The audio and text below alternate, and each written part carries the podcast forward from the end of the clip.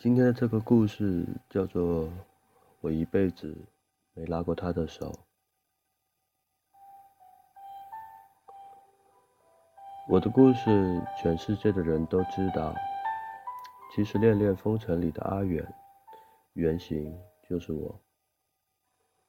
我初中毕业到台北工作，那个叫阿珍的女孩子，晚我一年到台北。我们在村庄里时，双方的父母就已经称对方为亲家了。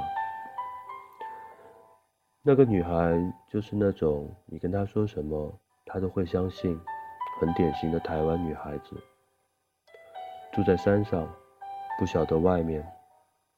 她到台北来工作，就是一心可以依靠我。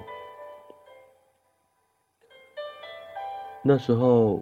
我换了很多工作，什么都做过，在外面当学徒，连老板全家的衣服都要洗。我记得有一个雇主，他的女儿念的是台北的一座私立学校，叫进修女中。我还帮他洗过制服，一边洗一边往上吐痰，发誓这辈子找女朋友一定不找进修女中的。后来我去当兵，他买了一千多个信封，准备写上他的地址，贴上邮票。那时候一张邮票两块钱，一千多个信封就是两千多块钱，是他五个月的薪水。那天晚上我本来要走，后来就陪着他写。他最后大概很累了，因为第二天他还要上班。他在餐饮店工作，卖肉粽和汤圆，我就帮他写。最后他睡着了，我就拿了条小棉被帮他盖上。第二天他起来了，我也写完了，就把信封裹好了去当兵。最后侯孝贤拍片的时候保留了我们一起写信封的镜头。其他的都删掉了，因为觉得太煽情，没有人会相信。我扛着一千多个信封去当兵，去金门坐船。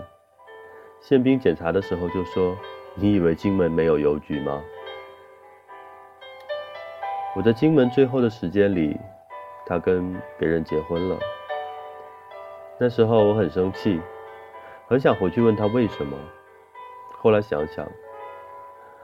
又觉得我们之前也没有说什么承诺，我也没有说要娶她。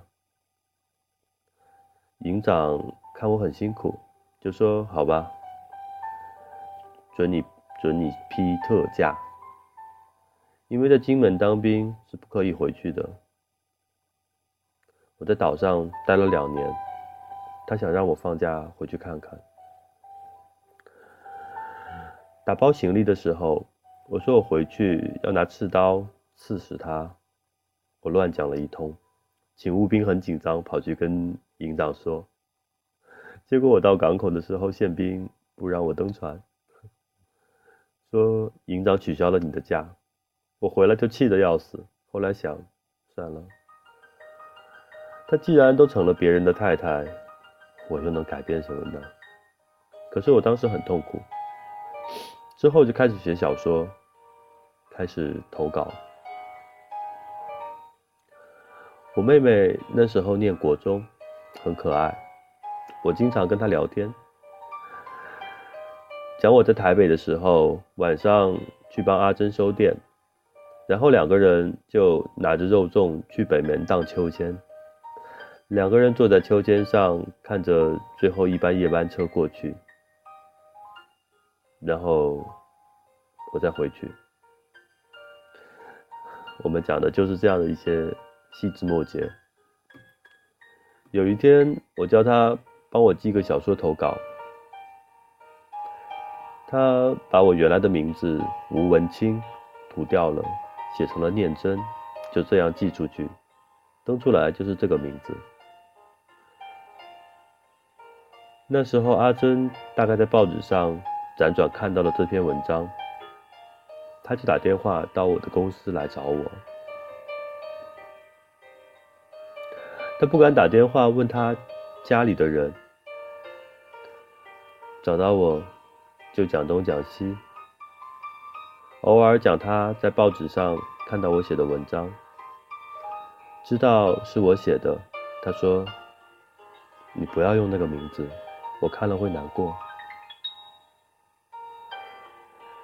后来我打电话给报社讲，叫他们不要用那个名字了，因为我还有几篇稿子要出。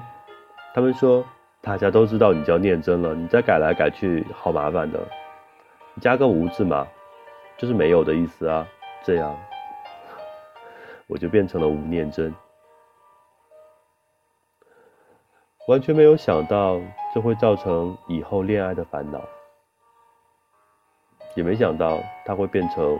婚姻的障碍，没想到侯孝贤有一天会把这个拿出来拍电影，而且拍的不错。搞成这样真的很烦。拍完以后有人到我家访问，我太太气得要死。不过她后来习惯了。结婚以后，只要有人打电话说我找念真，她就说等下。有人说我找文清，他就说你等一下哦。现在再回头看那一段，真是青春的沧桑。我想每个人都有一段刻骨铭心的爱情在心里记着，也不坏，不然白走了这一招。特别是几年后一次开车去。加油的时候碰到了阿珍，两个人就在那里聊天，一切都成为了过去，所以就讲现在自己的家庭怎么样。阿珍后来的命运不是很好，她先生的生意做得不好，她打电话跟我要钱，说儿子在日本念书没钱了，要我借给他。我说好啊好啊，没问题啊。他经常跟我讲，欠我的钱，他退休的时候用保险金还我。我就用很脏的台湾话骂他，就像年轻的时候骂他一样。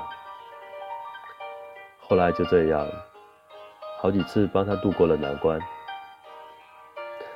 有一次我们一起去参加一个婚礼，人家知道我们的事情，说。怎样？现在看到阿珍会不会心脏砰砰砰呢？我说不会啊。我现在看到她，心想还好没跟他结婚。哼，人家问为什么？为什么这样讲？我说这样辗转发现旁边睡了一只大象，我会觉得很可怕。他后来变得很胖哦，呵呵，因为很熟悉。所以很亲近，可以开这种玩笑，一切都过去了。可是我一辈子都没有拉过他的手。嗯，这是今天的晚安故事。嗯，晚安了，就这样了。嗯，祝有个好梦。